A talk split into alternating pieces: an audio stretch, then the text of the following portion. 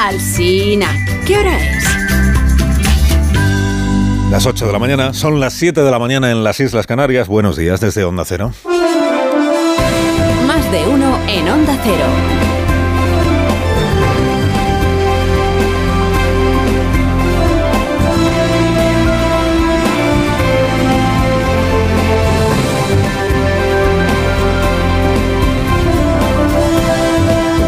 Bienvenidos a una nueva mañana de radio. Estamos ya en el tercer día de marzo del tercer, por tanto, del tercer mes del año 2023.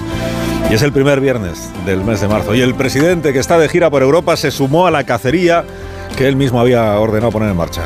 Cacería contra el presidente de Ferrovial que se llama Del Pino, ¿no? se apellida Del Pino.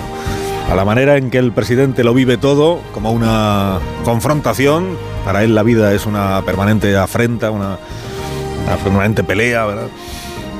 Y aumentando el eco de la decisión de irse que ha anunciado la propia compañía ferrovial de trasladar su sede a los Países Bajos. Es es un poco difícil de creer, pero esto es lo que sucedió ayer, que el presidente del gobierno de España, que no se cansa de censurar a otros cuando le critican a él en el extranjero, se plantó en Copenhague, capital de Dinamarca, que es el extranjero, y proclamó allí que el presidente de una de las constructoras españolas más conocidas en el mundo es un ejemplo de empresario desleal con su patria. No me lo llamen a esto, hablar mal de una empresa española fuera de España, porque cuando lo hace Pedro Sánchez hay que llamarlo eh, justicia social. Haga usted su declaración danesa de nuevo, presidente. En España hay ejemplos extraordinariamente positivos de grandes empresarios comprometidos con su país. Desde luego, tras este anuncio, creo que no es el caso del señor Del Pino. La táctica Sánchez, ¿no? Dice, hay grandes empresarios comprometidos con su país en España, pero no dice un solo nombre de empresarios comprometidos. Antes a las seis nos preguntábamos, ¿alguien recuerda al presidente en- ensalzando en público, ensalzando en público a un empresario alguna vez? Por su nombre y apellidos. Que no sea Bill Gates, quiero decir, que es como el tópico. Alguien, para lo otro sí. Para censurar una decisión empresarial que él se ha tomado como un desaire, entonces sí, ¿eh? el señor del pino, ¿eh? que se sepa personalizando, señalando, enchufando sobre él el foco de la opinión pública, sumándose el presidente a la cacería que él mismo había ordenado poner en marcha. Es un poco Sánchez en modo velarra, digamos. Dispuesto a dejar pequeña incluso a la ministra Morada en esta afición a señalar empresarios como enemigos públicos de España. Pedro Yone Sánchez. A por la reputación de Del Pino por haberle desairado. Le ha faltado hacer lo de, lo de Podemos, que es difundir su foto, como si fuera una ficha policial, para que toda España le pueda detestar, ¿eh? conociendo su cara, ¿no? Para que pueda salir a la calle, en fin, estas cosas. que- cuando una gran compañía plantea eh, a sus accionistas que les resultaría más beneficioso tener la sede social fuera del país en el que se, se encuentra, que es el país de origen, cuando eso sucede, el gobierno de turno puede reaccionar de dos modos. Uno, intentando convencer a esa empresa para que se quede, tal como se esfuerza en convencer a empresas extranjeras para que vengan.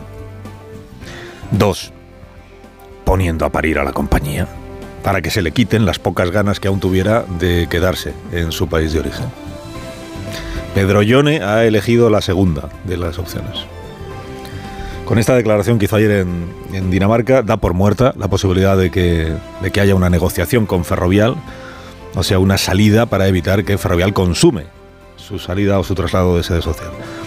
Y con la declaración el presidente también deja en papel mojado lo que por la mañana había dicho aquí la vicepresidenta Nadia Calviño, eso de que se iban a estudiar las razones que daba la empresa para ver exactamente cuáles eran los motivos, más allá de lo que pudieran decir fuentes de a los periódicos.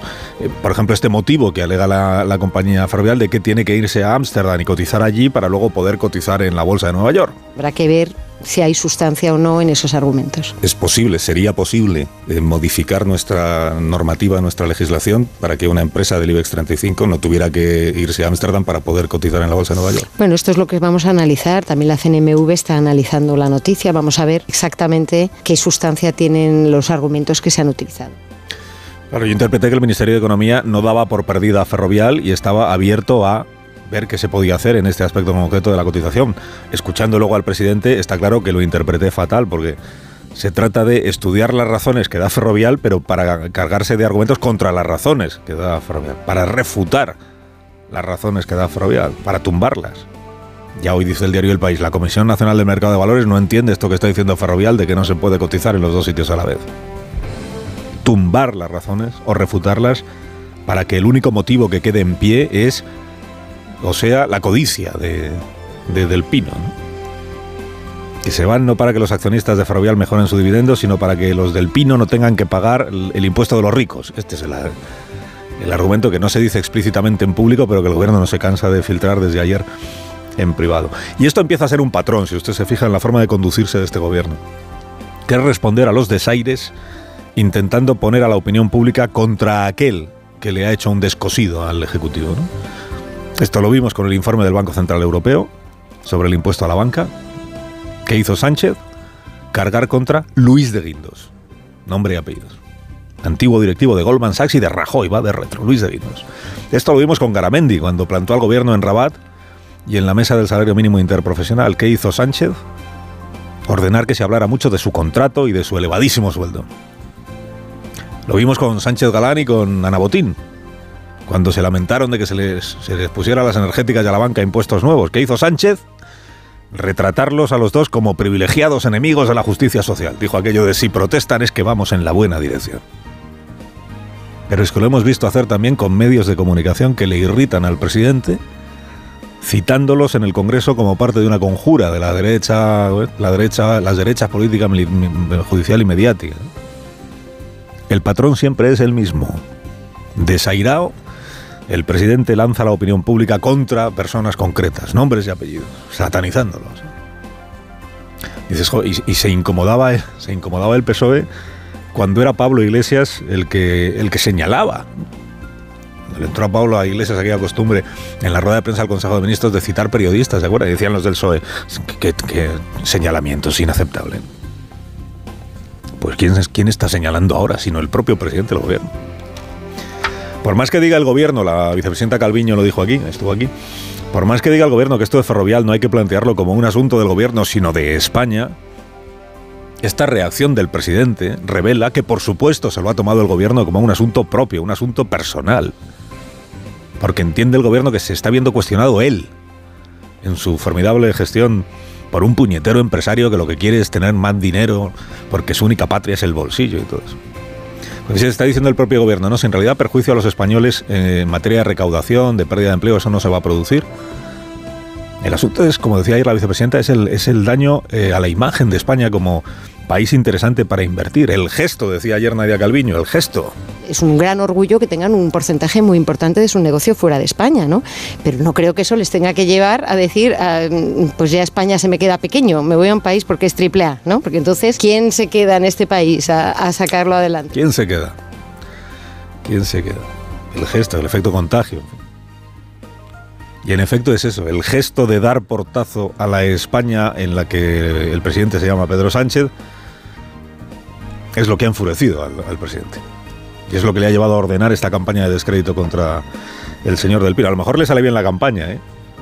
A lo mejor te sale bien esa campaña, a lo mejor consigues que Tezanos mañana pregunte a los españoles cuánto odian a este individuo antiespañol y salga en la encuesta que no hay ser humano en la Tierra al que se pueda odiar más. A lo mejor, a lo mejor, hasta te das por resarcido si eso pasa. Pero claro, es que al día siguiente Ferrovial sigue estando fuera de tu país. Y el roto ese que dices que se hace a la imagen de tu país, ese no lo has arreglado. En un mundo simplón, dividido en, buenos y malos, al presidente siempre le obsesiona quedar él como el bueno, como si eso resolviera algo. Si al final que Del Pino sea un empresario comprometido o no con su país no resuelve nada. De lo que se trata es de saber si el gobierno sabe, tiene herramientas, tiene la habilidad para persuadir a una empresa y que se quede en España por la vía de la negociación, que no por la vía de la lapidación, que no parece que sea la más, la más inteligente. Si el gobierno sabe, es capaz de hacer eso o no, o ha, tirado ya la toalla. Pues si Ferrovial vendiera camisetas en lugar de carreteras, ya estaría el gobierno diciendo que no vayamos a la tienda a comprarlas, supongo. Hoy ya no le da tiempo. Pero desde aquí pidamos humildemente al Palacio de la Moncloa que le organice ya un viaje al presidente, no a Irlanda o a, Dinamarca o a Finlandia, donde estaba hoy. No, no, un viaje a los Países Bajos. Porque es allí a donde tiene que ir ya, como futuro presidente de turno de la Unión Europea. Tiene que ir a Holanda. Con Yolanda Díaz, con Nadia Calviño, con María Jesús Montero, a reprocharle allí a Holanda su política fiscal. Y a decir allí, con Mark Rutte a su lado, el primer ministro allí, a decir en Holanda que Holanda es poco menos que un paraíso fiscal. Carlos Alsina en Onda Cero.